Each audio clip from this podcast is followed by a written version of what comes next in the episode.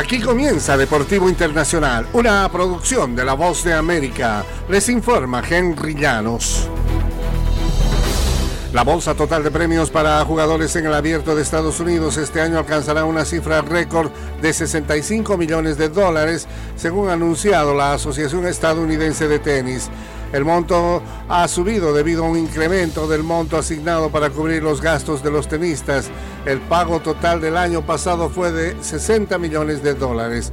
La actividad en los cuadros principales de sencillos comenzará el 28 de agosto en Billie Jean King National Tennis Center y culminará con la final femenina el 10 de septiembre y la masculina el 11 de septiembre.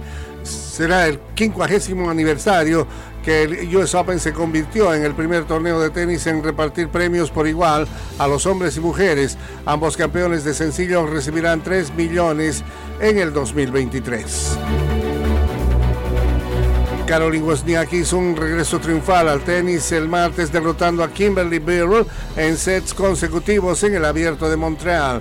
La danesa dominó desde el comienzo asegurando un triunfo por 6-2-6-2 mientras empujaba a su oponente australiana por todo el campo durante los intercambios. Se medirá ante la checa Marqueta Bondrusova campeona de Wimbledon, quien se impuso por 6-4 y 6-2 a la egipcia Mayer Sherif.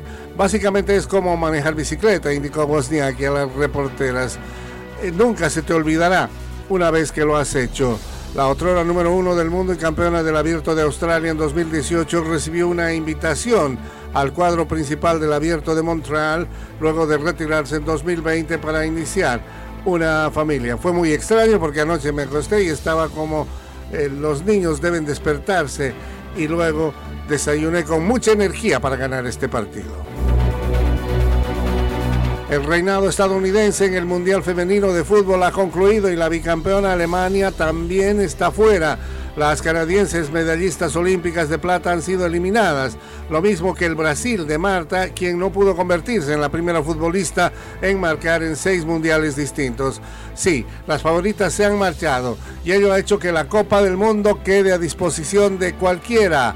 Los ocho equipos que avanzaron a los cuartos de final incluyen algunas potencias tradicionales, una selección que se ha coronado ya y dos conjuntos que jamás habían llegado a estas instancias. Inglaterra, campeona europea, es favorita de los apostadores en FanDuel Sportsbook, pero un derribo violento e innecesario por parte de Lorin James del partido dejó sin su delantera estelar. Y hasta aquí Deportivo Internacional.